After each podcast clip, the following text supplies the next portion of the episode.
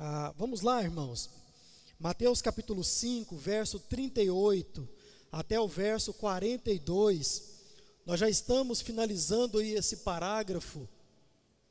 E como nós cantamos, vamos aprender mais acerca da lei do nosso Deus.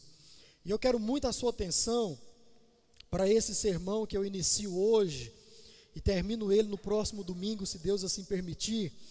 Porque, como falei lá no início, quando a gente entrou nesse assunto ah, do olho por olho, dente por dente, eu disse que era mais um assunto que nós deveríamos caminhar sobre ele com muita calma, com muita cautela, para que nós pudéssemos entender de forma clara, sincera, tudo aquilo que está escrito aí nesses versos. Então, nós já vimos algumas coisas aí no passado, se eu não me engano, esse é o terceiro sermão sobre esse texto, ou quarto, não me lembro mais, e nós vimos aí sobre os ensinos dos fariseus, e estamos vendo aí já há dois domingos, isso, dois domingos sobre os ensinos de Jesus.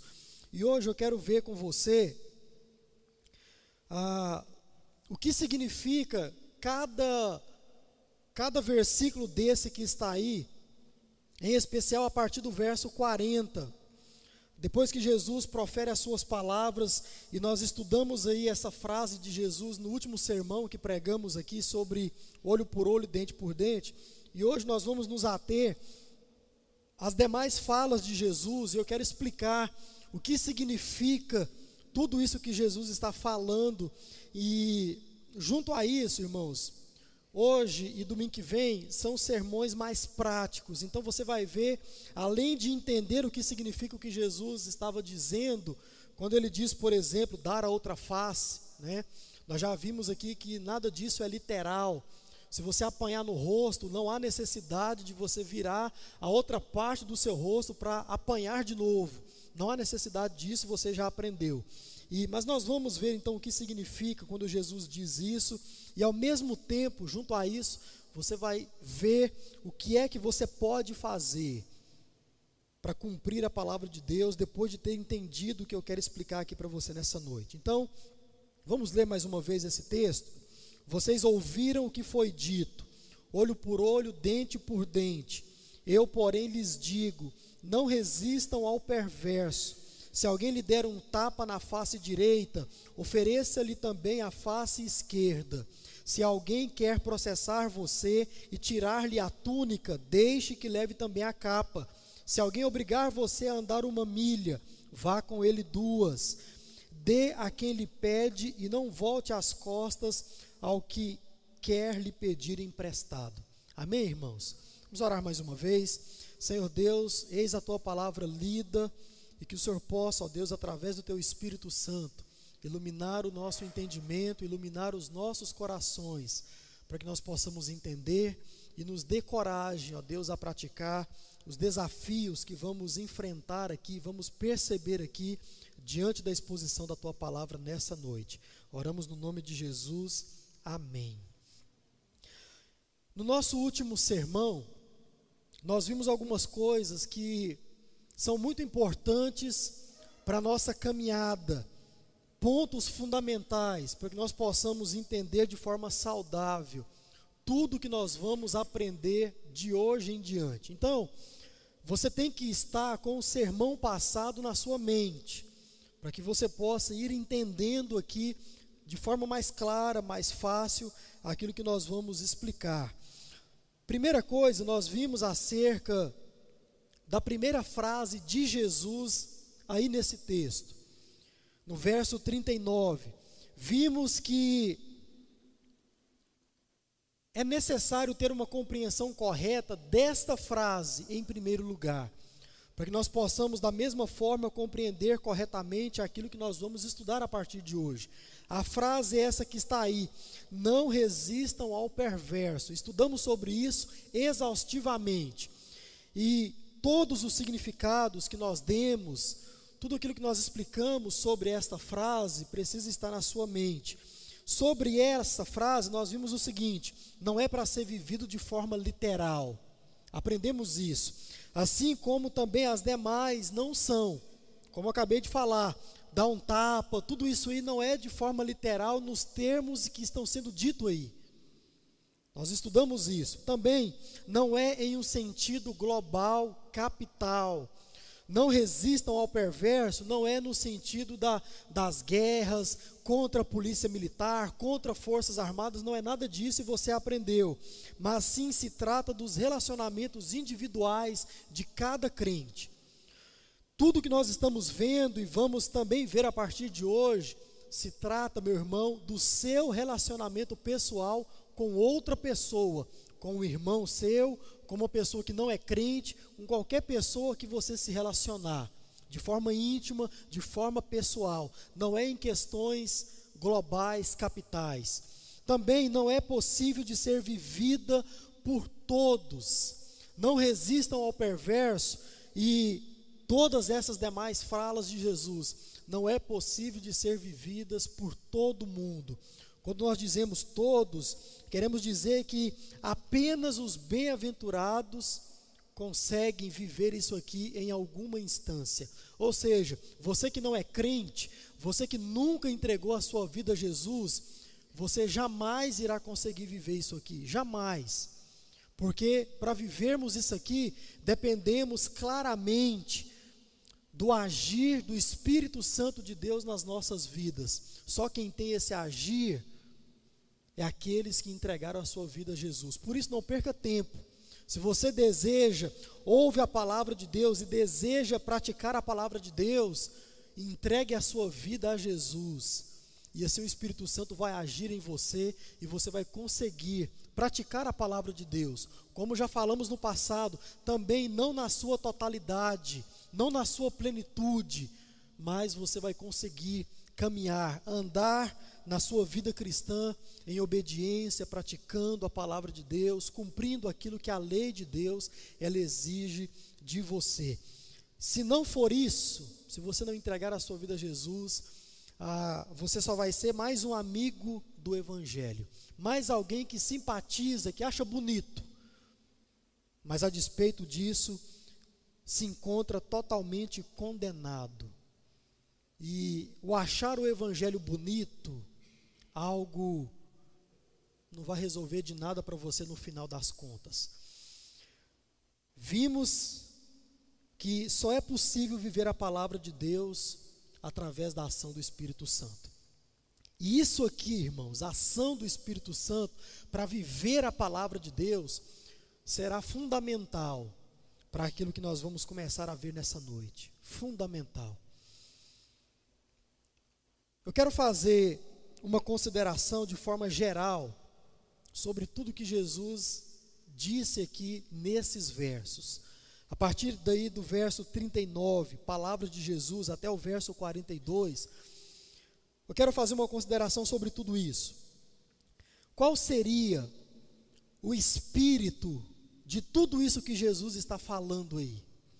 Quais seriam os ensinamentos de tudo isso que Jesus está dizendo? Já que nada disso é para ser cumprido, vivido, em termos literais, como está escrito, como nós devemos viver isso que Jesus está dizendo. Irmãos, nós estamos aqui, eu preciso lembrar você disso, dentro de uma estrutura no Sermão do Monte, que está mostrando algumas coisas para nós. Primeiro, essa estrutura de vocês ouviram o que foi dito, e eu, porém, vos digo, mostra algumas coisas. Primeiro, os ensinamentos errados dos escribas e fariseus.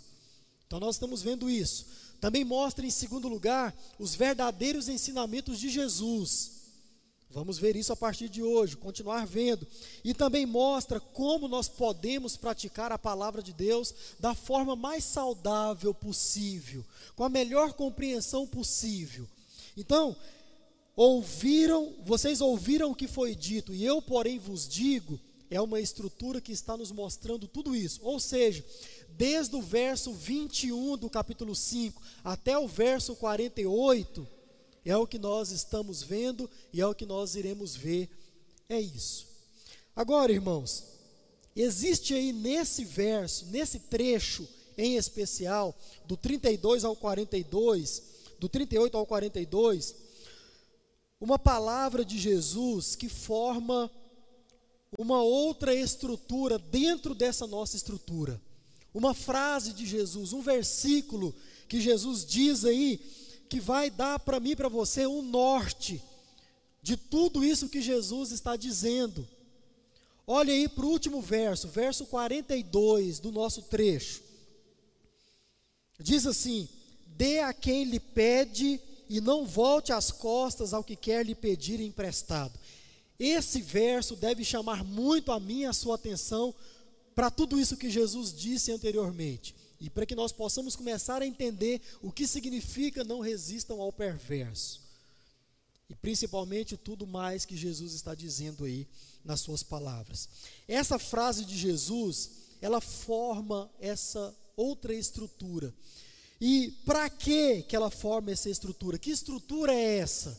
Olha só, para evidenciar algo muito sério, muito, irmãos. Como disse aqui no domingo passado que nós iríamos ver hoje. E mais ainda, eu e você, todos aqui nessa noite, você que está em casa nos assistindo, tem dificuldade de praticar. Esse verso mostra isso que eu quero ensinar para você, ou tão somente trazer à sua memória. Essa frase de Jesus, esse último verso, mostra de forma muito clara, irmãos, qual é o espírito, o ensinamento verdadeiro por detrás de dê a outra face, deixe levar também a capa. Mostra o ensinamento por trás de tudo isso. Esse último verso aí, ele deve gerar uma dúvida em mim e em você. Quando você olha esse verso, e você olha ele comparando com os outros que Jesus diz, com tudo aquilo que Jesus vem dizendo nesse trecho, irmãos, esse verso deve chamar a minha a sua atenção para uma pergunta. E a pergunta é a seguinte: o que tem a ver a questão do empréstimo com tudo que Jesus disse aqui anteriormente? O que é que tem a ver? Jesus ele vem montando uma estrutura. Jesus ele vem em um raciocínio lógico. E no último verso parece que ele quebra esse raciocínio e muda de assunto e coloca a questão do empréstimo aí. Então, se você ler desde o verso 39 até o verso 41, Jesus está dentro de, de algo lógico. Mas o verso 42 parece que Jesus muda totalmente e parece que Jesus está falando aqui de forma totalmente aleatória. Mas não. Esse último verso vai nos mostrar tudo aquilo que nós não enxergamos nos outros passados. Veja só, a questão principal abordada por Jesus aqui é a questão do não resistam ao perverso. Então, esse é o assunto, esse é o tema de Jesus. E todas as demais afirmações que nós temos aí, ah, dê a outra face, dê também a túnica, ande a segunda milha, tudo isso, irmãos, são maneiras, formas, exemplos que Jesus está mostrando como eu e você nós poderíamos obedecer a, essa, a esse mandamento de Jesus de não resistam ao perverso. Olha só, Jesus ele diz aí: não resistam ao perverso. Aí, como Jesus eu posso fazer isso? Primeiro, se você levar um tapa, dê a outra face. Segundo, se você for processado e for te pedido uma indenização, dê a mais. Terceiro, se alguém te obrigar a ir até algum lugar com ele, vá mais longe, ande a segunda milha. Então parece que Jesus está nos dando respostas de como viver aquilo que ele disse: não resistam ao perverso. Agora, um detalhe interessante que nós devemos ter é isso: claro que se essa frase, não resistam ao perverso, e todas as demais fossem para ser praticadas de forma literal. Se fosse assim, tudo isso aí seria formas de praticar o não resistam ao perverso. Mas como eu e você já vimos que nada disso é de forma literal, então isso aqui não são exemplos da gente viver essa frase na sua literalidade. Então, pastor, o que é isso? Nós não enxergamos olhando tão somente para esses textos, nós enxergamos olhando para o último verso, o verso de número 42. Olhem bem para o último verso aí e se pergunte se ele tem alguma coisa a ver. Jesus está, entre aspas, respondendo a sua pergunta e no fim ele diz o seguinte: Olha, aquele que te pedir emprestado, empreste para ele. Irmão, fazendo isso, nós estaríamos resistindo ao perverso? Não. Porque, primeiro, um inimigo seu jamais te pediria alguma coisa emprestada, não é verdade? Certamente um amigo seu te pediria alguma coisa emprestada.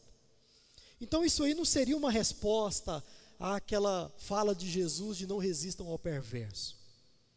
Será que Jesus mudou de assunto? Será que Jesus ele mudou o foco das suas palavras? Não. Mas nós só conseguimos entender o espírito da lei, das palavras de Jesus, olhando especificamente para esse texto, para esse texto. Quando nós olhamos para esse trecho das escrituras, verso 38 ao 42, nós muitas vezes nos preocupamos com essas questões que nos chamam a atenção se é para eu e você praticarmos de forma literal ou não. Quando a gente olha para esse trecho, como disse lá no primeiro sermão dessa, desse trecho aqui, a gente se pergunta: será que é para eu dar a outra face? Será que eu tenho mesmo que ir? A gente se atém a esses detalhes. Mas irmãos, nós não nos atentamos para a fala principal de Jesus, que é o verso 42. Quando nós entendemos esse último verso aí, irmãos, nós entendemos, na verdade, que a mensagem de Jesus não é primariamente e também essencialmente a respeito daquele que quer nos fazer mal, do perverso. Não. A mensagem de Jesus é a respeito de mim e de você, crente.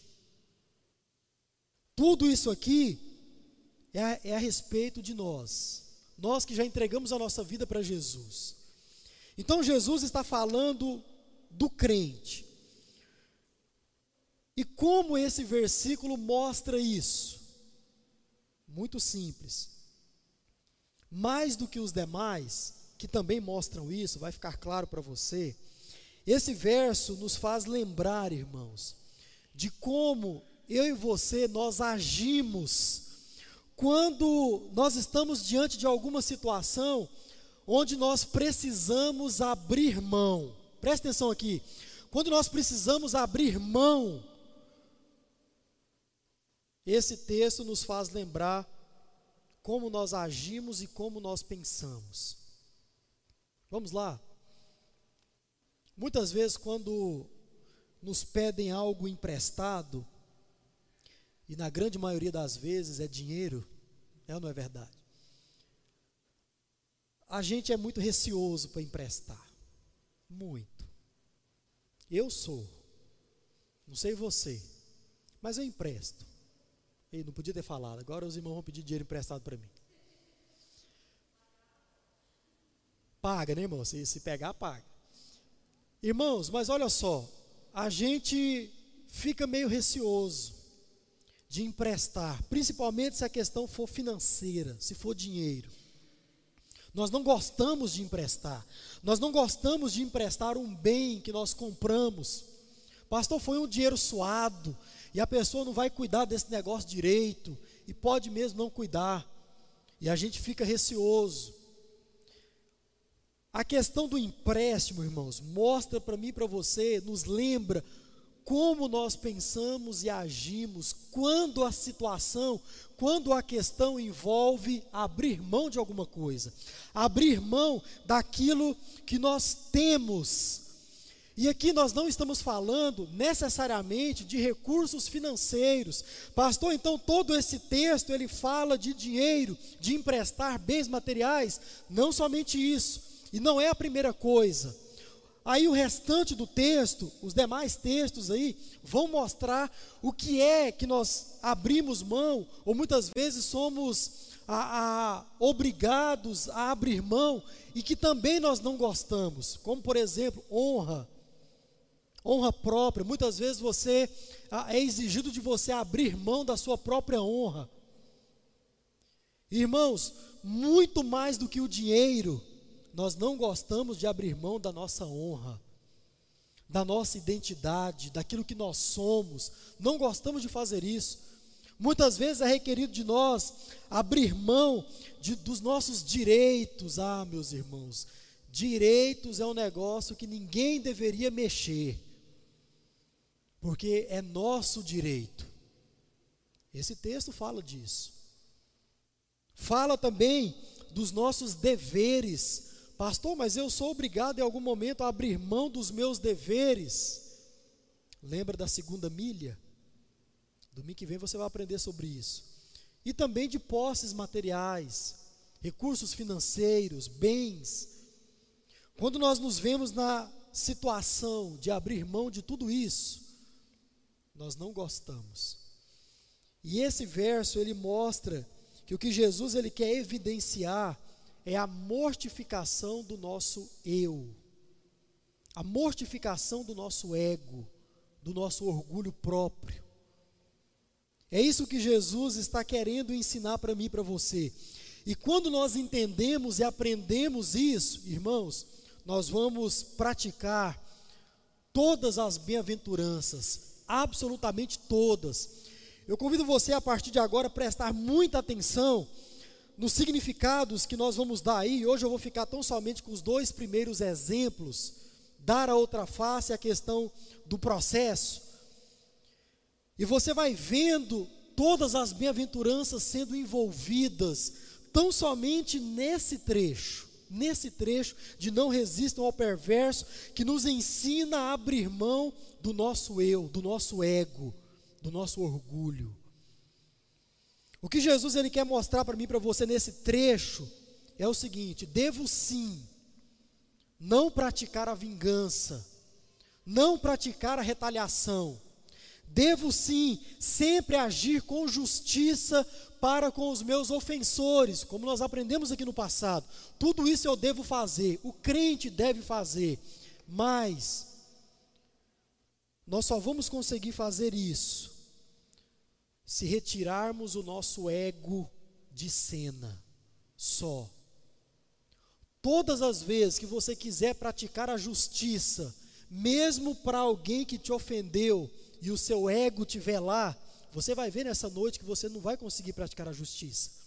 Toda vez que você se vê na oportunidade que o pecado nos dá de praticar a vingança, mesmo nos enganando que isso não é vingança, sem a ação do Espírito Santo, ou melhor, se você não tirar o ego do meio dessa situação, você vai ver que a única opção que você tem é praticar a vingança. Mesmo se enganando, falando para si mesmo que você não está usando de retaliação para com seu ofensor. Mas irmãos, se eu, cada um de nós aqui nessa noite, não aprendermos a mortificar o nosso ego, o nosso eu, será impossível praticar a palavra de Deus. Então, é isso que Jesus quer nos ensinar com tudo isso: negar a nós mesmos, abandonar o ego, abandonar o orgulho próprio. E assim, em cada relacionamento, você vai ver você praticando a palavra de Deus, as bem-aventuranças, como elas exigem de cada um de nós. E como eu disse, irmãos, eis aqui algo difícil para todos nós nessa noite. Deixar o eu de mão é algo que é muito complicado. Mas vamos lá. Vamos ver algumas maneiras que eu e você nós podemos, de forma prática, abandonar o ego, abandonar o eu e ao mesmo tempo evitar a vingança e ao mesmo tempo praticar a palavra de Deus de forma correta. Primeiro, sendo indiferente ao próprio eu. É dessa forma que nós devemos agir em algumas situações onde o nosso ego se sobressai. Nós devemos ser indiferentes ao nosso ego, ao nosso eu. O verso 39, ele fala disso. Se alguém lhe der um tapa na face direita, ofereça-lhe também a face esquerda.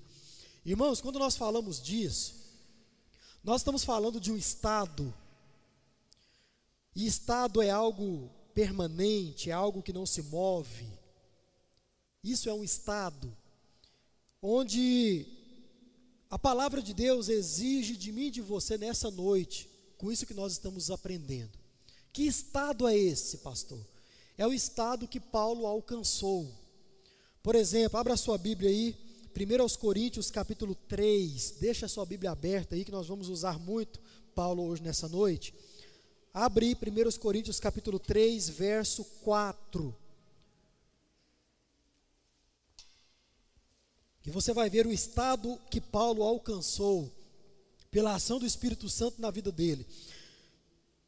3, de 4 a 9, diz assim: Quando alguém diz, eu sou de Paulo, e outro diz, eu sou de Apolo, não é evidente que vocês andam segundo os padrões desse, os padrões humanos? Quem é Paulo e quem é Apolo são servos por meio de quem vocês creram, e isto conforme o Senhor concedeu a cada um. Eu plantei, Apolo regou, mas o crescimento vem de Deus, de modo que nem o que planta é alguma coisa, nem o que rega, mas Deus dá o crescimento.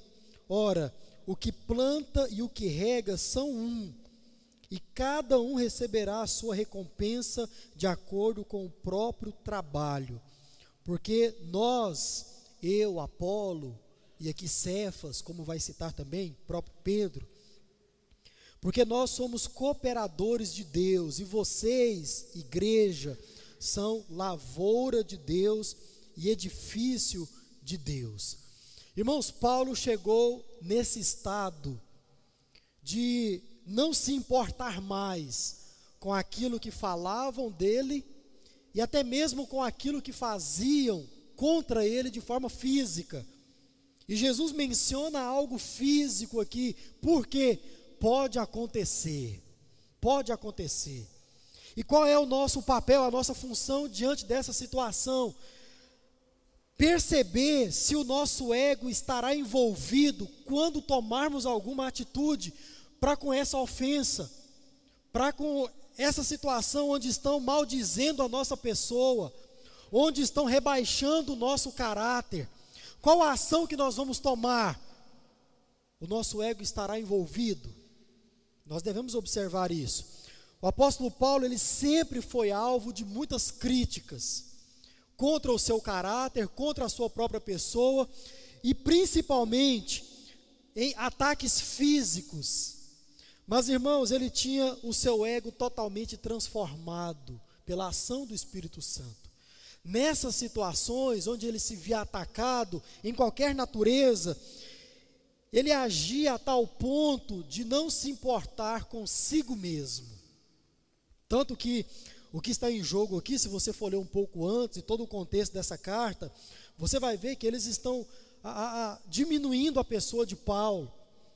Eles estão criando divisões dentro da igreja dizendo não, Paulo, Apolo é muito melhor para pregar, tem uma eloquência muito melhor.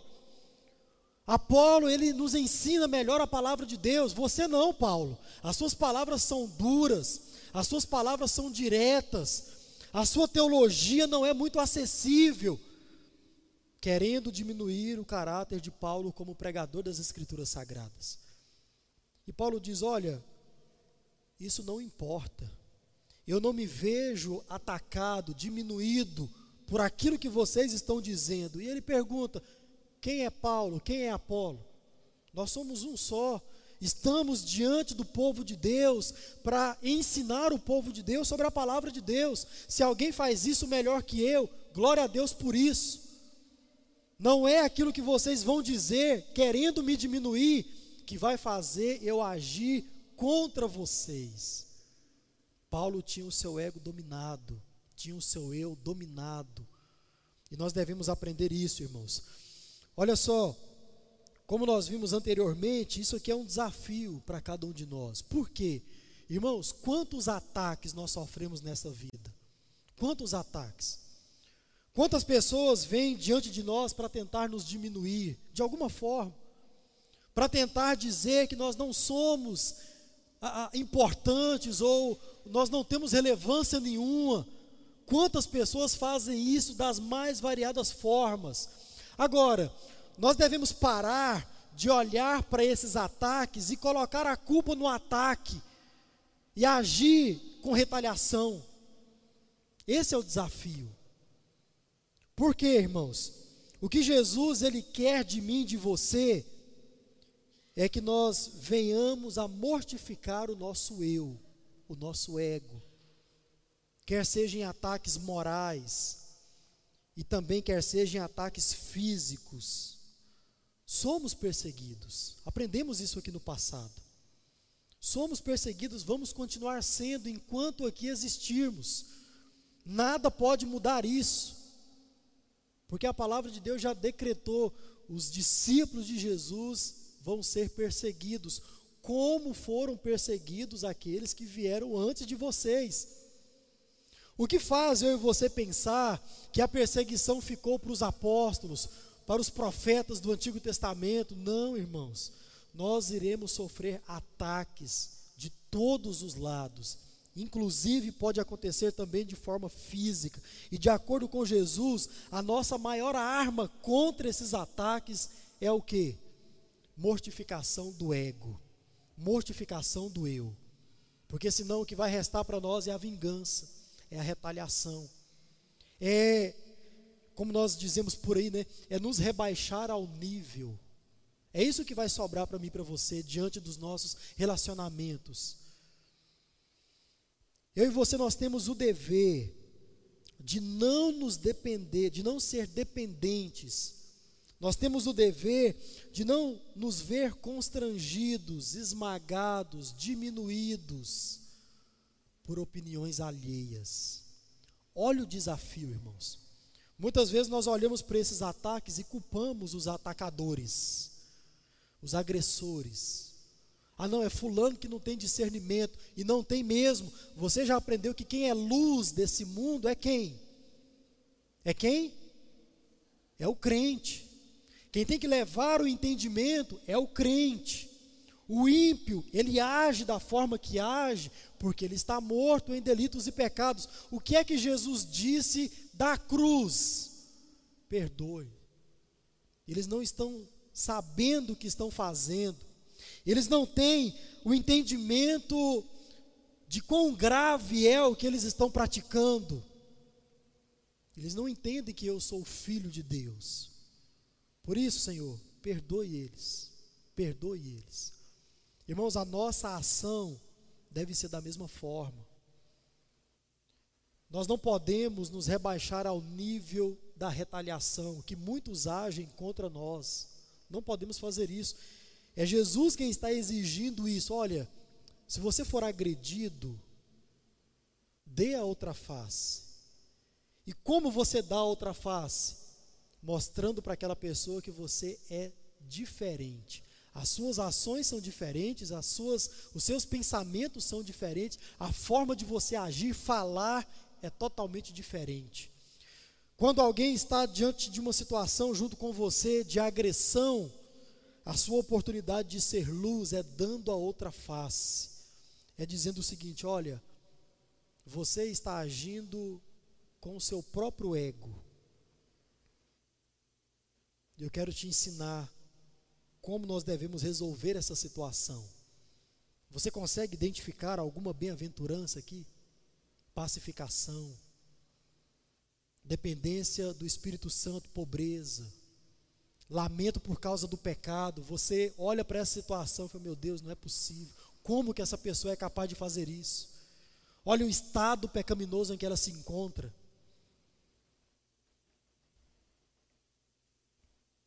Primeiros Coríntios 4, olha o tanto que Paulo ele tinha essa mortificação do ego enraizado na sua, na sua vida, no seu ser.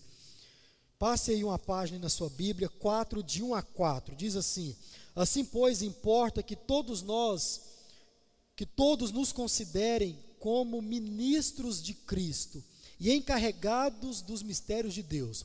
Paulo está dizendo o seguinte: é assim que todos devem nos ver. Ver a mim, ver a Apolo, ver a Pedro, ver os pastores, ver as autoridades que foram instituídas pelo próprio Deus para conduzir a igreja de Deus.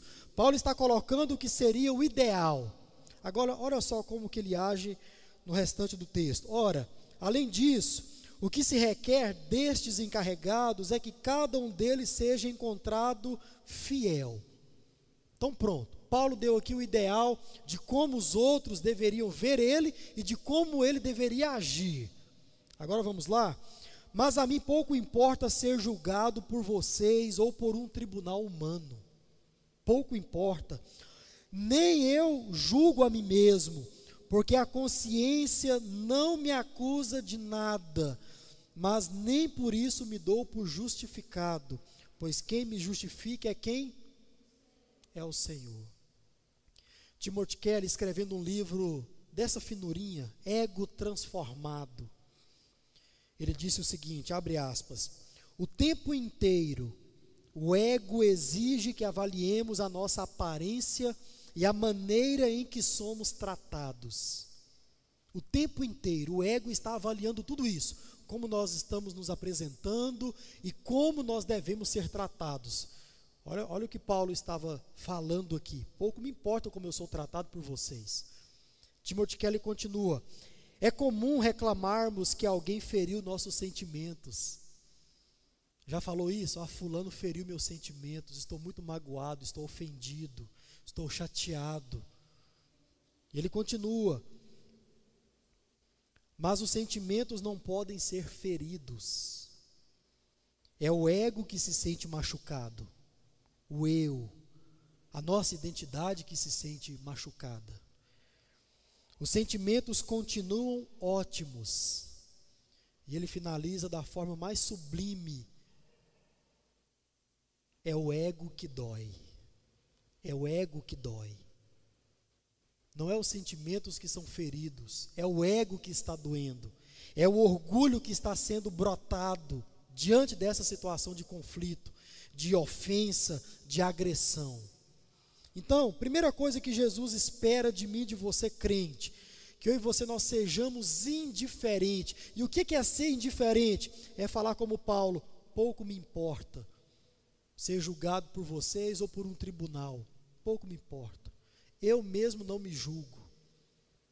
Quem pode me julgar é somente o Deus Todo-Poderoso. Segundo, sendo indiferente aos nossos direitos pessoais. Verso 40 Diz assim lá do, do Mateus capítulo 5.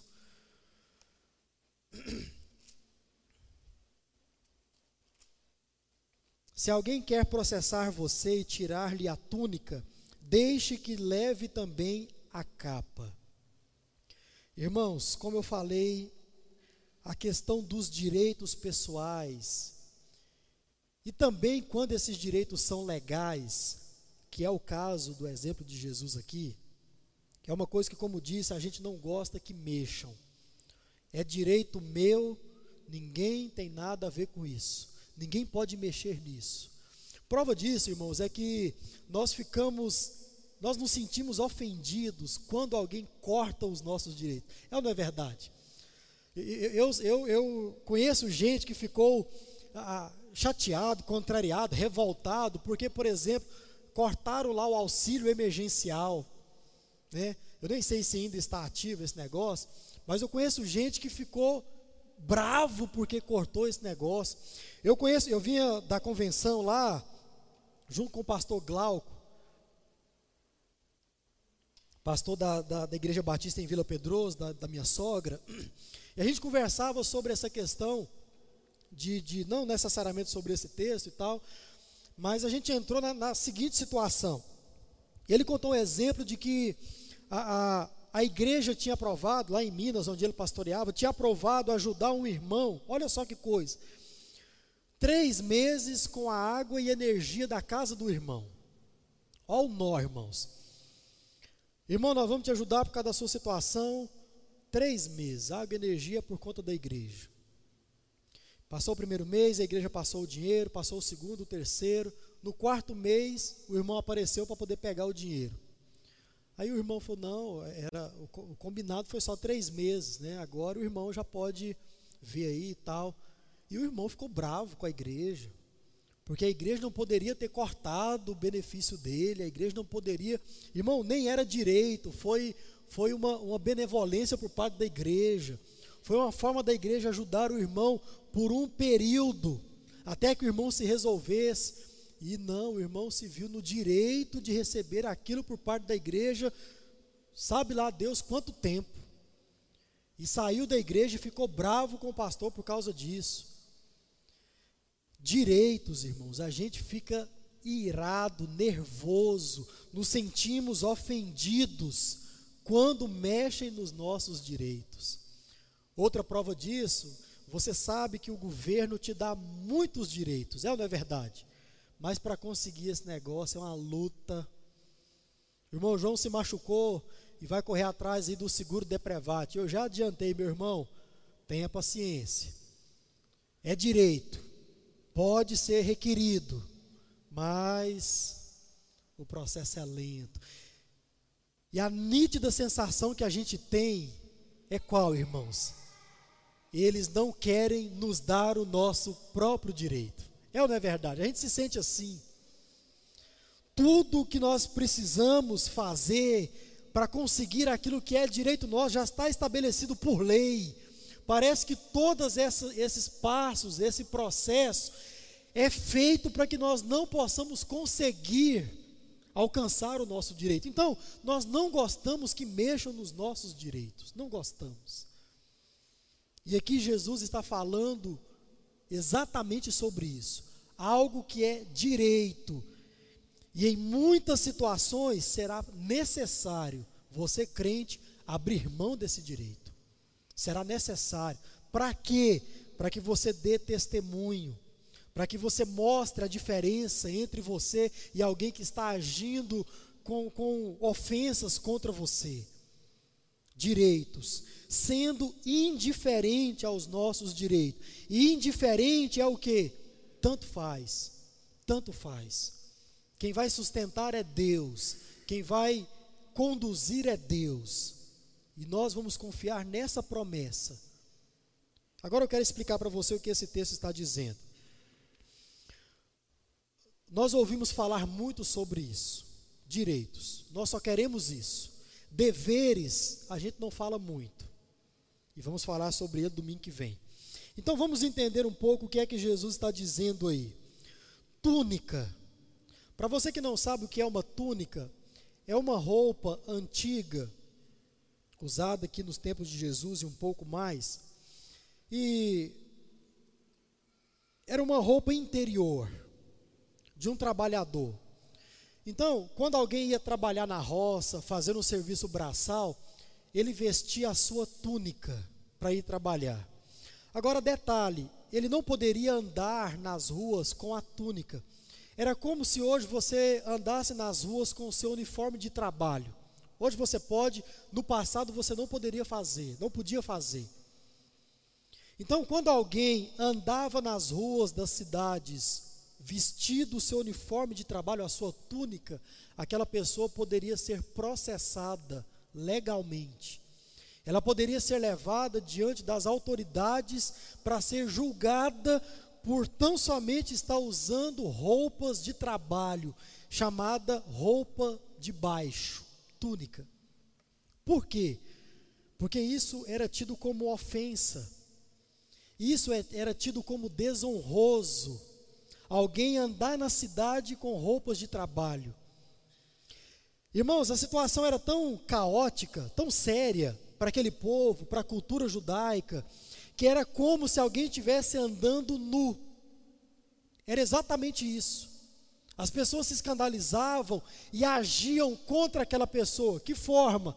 Levando essa pessoa até os tribunais, até os sinédrios. E aquela pessoa ia ser julgada. E aquela túnica, ela certamente, e podia fazer isso, ela seria tomada como indenização. Ela seria tomada como pagamento de uma dívida dentro de um processo judicial. Era a multa que se pagava por andar nu pelas ruas da cidade no passado. Isso era a túnica. De Jesus, se alguém pedir a sua túnica, faça o quê?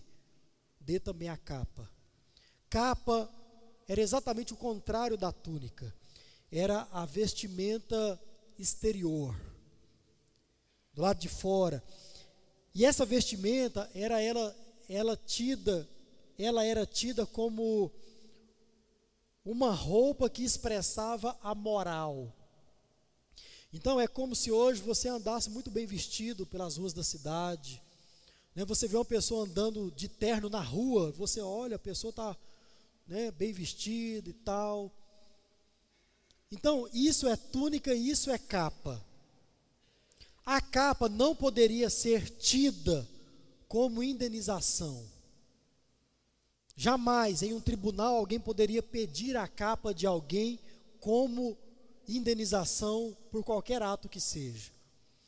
Aí, irmãos, nós começamos a entender o que é que Jesus está querendo de mim, de você, crente. Jesus está nos ensinando que nós devemos nos abster dos nossos direitos legais pessoais, quando for necessário, e principalmente, irmãos, ouça isso com atenção quando nós queremos esses direitos tão somente para promover a nós mesmos, para ganhar algum tipo de regalia, de alguma forma, alguma futilidade. Muitas vezes nós podemos abrir mão disso, para evitar um prejuízo maior, para evitar um prejuízo de terceiros, nós podemos abrir mão dos nossos direitos. É isso que significa dar a capa quando se pede a túnica. D.A. Carso, escrevendo sobre o Sermão do Monte, ele diz: precisamos estar prontos a abrir mão até daquilo que consideramos nossos direitos legais. Nós precisamos estar prontos a fazer isso, caso necessário. Caso necessário.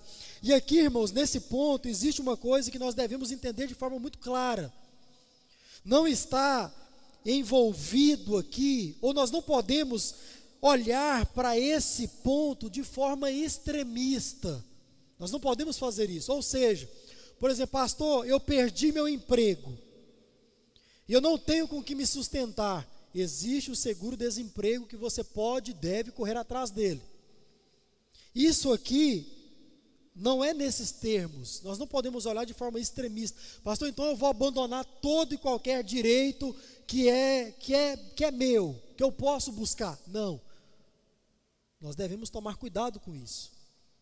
Agora, irmãos, por exemplo, eu, eu já já peguei seguro-desemprego. Acho que uma vez na vida, mas já peguei. E foi me cortado depois que eu entrei em outra empresa. Agora o que acontece? Um dia, alguém me procurou aqui, pastor, me arruma um emprego. E a gente arrumou. Arrumamos um emprego. Aí a pessoa não quis. Ué, mas por que você não foi lá na entrevista? Ah, não, vão cortar o meu seguro-desemprego. Ah, não, eu vou deixar de receber o meu seguro-desemprego. Eu falei, irmão, seguro-desemprego tem data de validade. O emprego que você está recebendo, pode ser que não. Você pode ficar nele por muito tempo. Agora, o que acontece na maioria dos casos é isso, irmãos. Nós queremos os nossos direitos não para suprir uma real necessidade, mas para quê? Muitas vezes para ficarmos termos uma vida boa, ficar sem trabalhar um tempo. E eu conheço gente crente que vive de seguro-desemprego em seguro-desemprego. Irmão, de verdade, eu conheço alguém que trabalha exatamente o tempo exato para pegar todo o seguro-desemprego.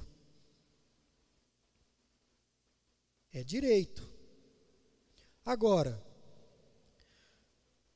não é desse tipo de coisa que a gente está falando. não é de uma necessidade para a sua sobrevivência.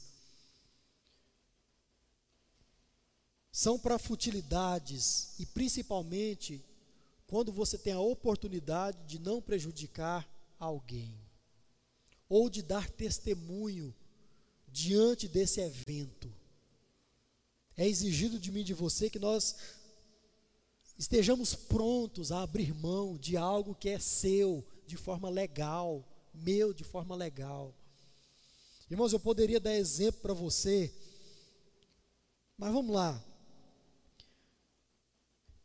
Existem aqueles casos de crentes que se sentem no dever de reivindicar os seus direitos para com outros crentes. Lá atrás eu falei para você que nós íamos conversar sobre isso. Pastor, pode processar um crente? O que, que você acha? Sinceramente, fala aí. Quem acha que se levanta a mão pode processar um crente? Abaixa a mão. Quem acha que não pode processar, processar um crente? Ó, o irmão Vitoriano e irmã Fabiana acham que não pode. Vai lá, 1 Coríntios 6, verso 1 a 6, a 8. E você pode continuar lendo o resto depois, se você quiser. Não abra a sua Bíblia, não. Olha para o telão aqui, porque eu vou ler na nova versão transformadora, porque ela tem um entendimento um pouco mais claro só para a leitura ficar mais fluida. E você pode ler aí na sua Bíblia que você vai ter a mesma, o mesmo entendimento. Quando algum de vocês tem um desentendimento com outro irmão, como se atreve a recorrer a um tribunal e pedir injustos, que injustos decidam a questão em vez de levá-la ao povo santo? Vocês não sabem que um, um dia nós, os santos, ficar, julgaremos o mundo? E uma vez que vocês julgarão o mundo, acaso não são capazes de decidir entre vocês nem essas pequenas causas? Não sabem que julgaremos os anjos? Que dizer então dos desentendimentos corriqueiros desta vida? Ou seja, se eu e você, crente, nós vamos julgar as ações dos anjos, irmão, será que nós não conseguimos resolver um problema entre crentes, não? Será que a gente não consegue resolver aquela desavença, aquela, aquela, aquela, aquela coisa que ficou em aberto? Será que a gente não consegue resolver isso aqui, não? Como crente, como povo de Deus, é preciso levar a um tribunal de ímpios. E ele continua: Se vocês têm conflitos legais, por que levá-los para fora da igreja, a juízes que não fazem parte dela? Agora, Paulo entrou na questão da legalidade, das leis. Digo isso para envergonhá-los. Ninguém entre vocês tem sabedoria suficiente para resolver essas questões?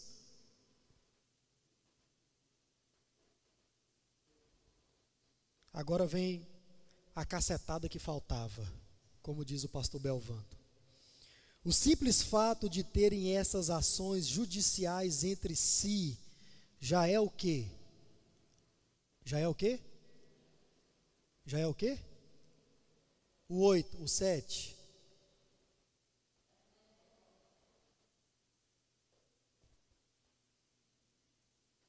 O simples fato de terem essas ações judiciais entre si já é uma derrota para quem?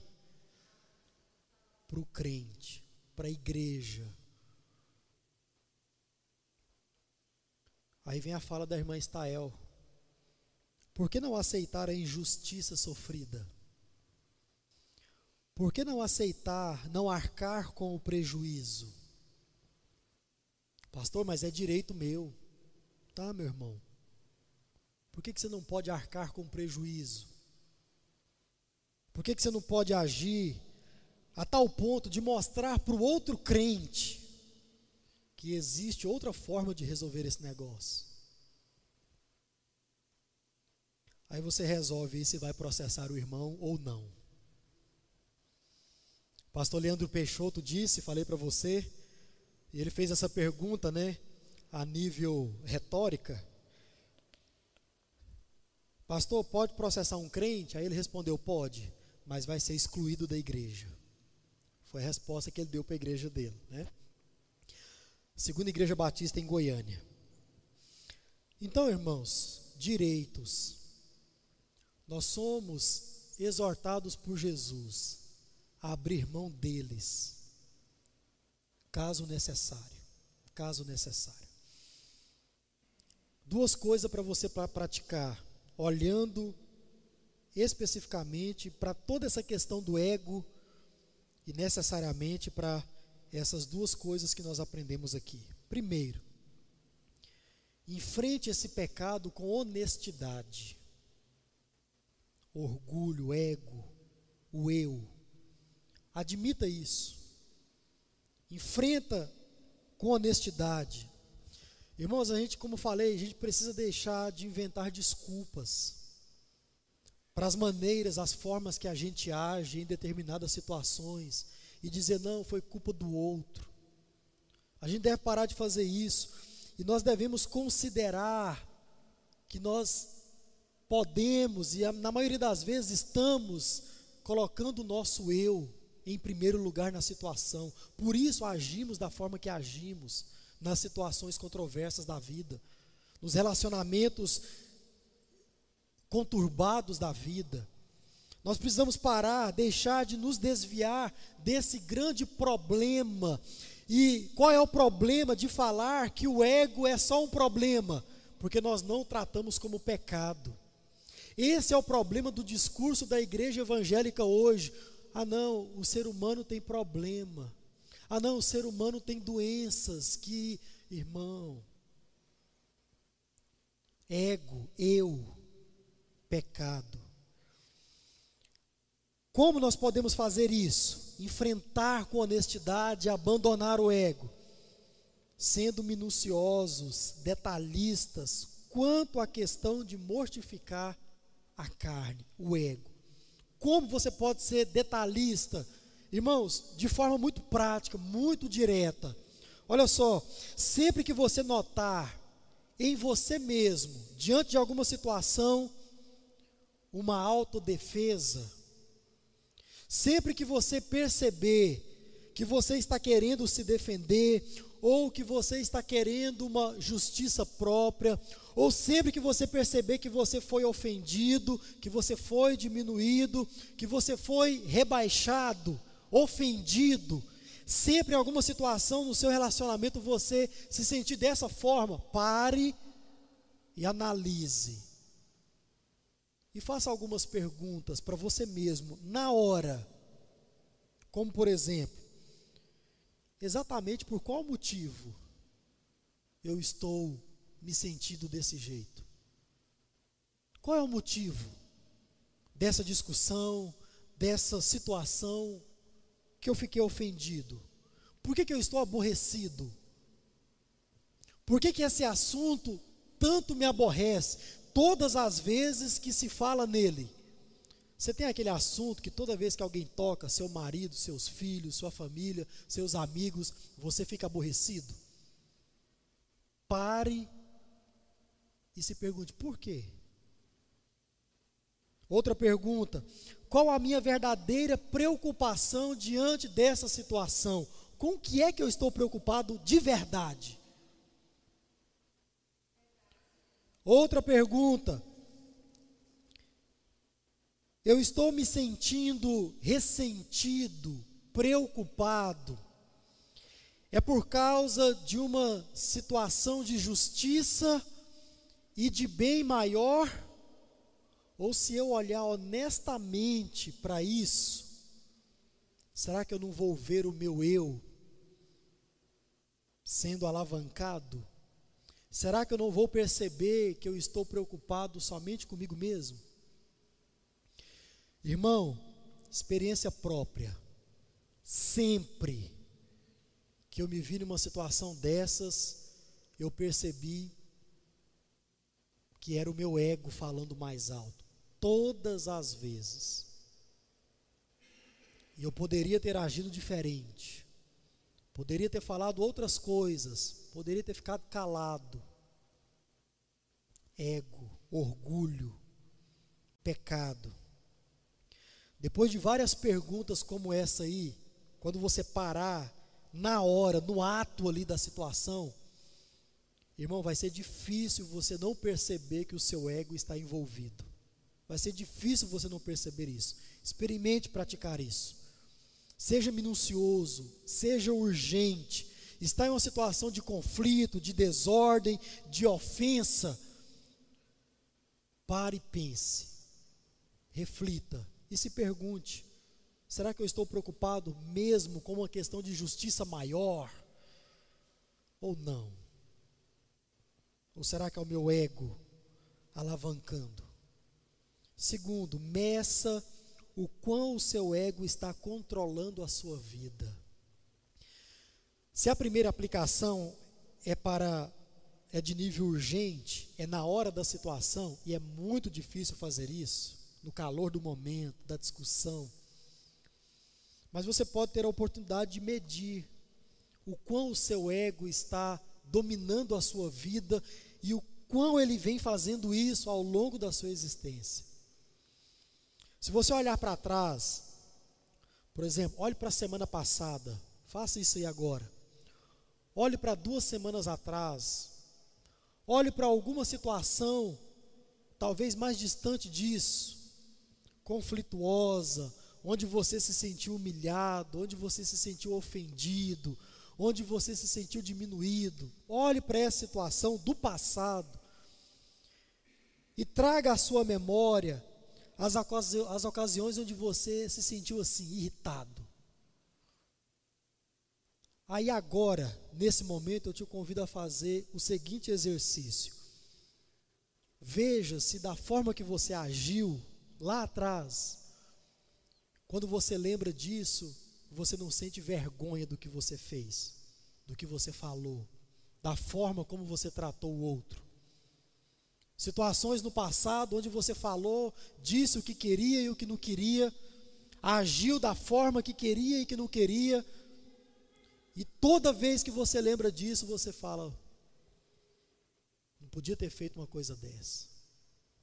Isso, irmãos, é a forma que eu e você nós temos de medir ao longo da nossa vida o quão o ego tem dominado a nossa existência.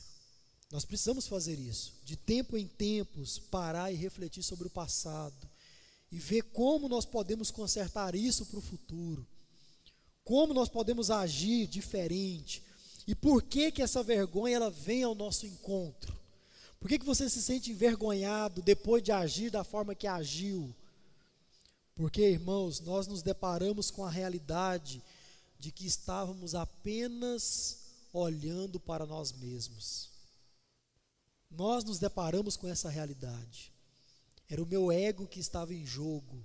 Era o meu ego que tinha sido ferido, que tinha sido machucado. O sentimento não. O sentimento não. Aí talvez você pode ou possa dizer, pastor, mas você não sabe o que o irmão fez para mim. Você não sabe o que fulano fez para mim. Realmente, irmão, não sei e sinceramente não quero saber, de verdade. Mas olha só que coisa. Se você parar e analisar e perceber que a culpa foi mesmo da outra pessoa, porque pode acontecer, claro. Você vai ver que ela estava agindo por causa do ego dela. Ela estava colocando em jogo o seu eu.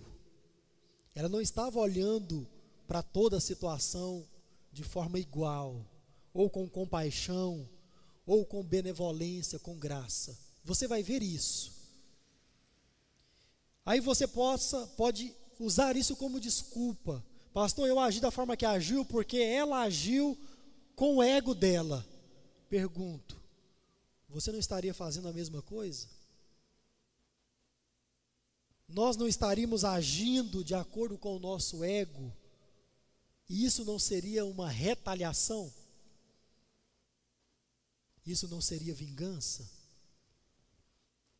Então, não importa se a culpa é do outro e você agiu de forma indevida. Não importa. Você também agiu por causa do ego, por causa do orgulho, de não levar desaforo para casa, de não se mostrar diminuído. De forma ou de outra, quando há retaliação, quando há vingança, o ego está sempre estará envolvido, sempre. Por isso, na hora do momento difícil, seja criterioso, pare, seja minucioso, observe e mude a forma de agir, mude o que você iria falar. E olhe de vez em quando para o passado, para aquelas situações, aquelas pendências, e você vai ver o ego lá. Deixa eu terminar contando uma história para você. Algum tempo atrás, eu estava em Goiânia com a Isaira e nós estávamos aconselhando um casal. E uma situação muito séria que iria gerar divórcio naquele casal, crente. Irmãos, como é bom você aconselhar crente. Como é bom. Porque os crentes, eles entendem a palavra de Deus e tratam ela como de fato é, palavra de Deus. E uma situação muito séria envolvendo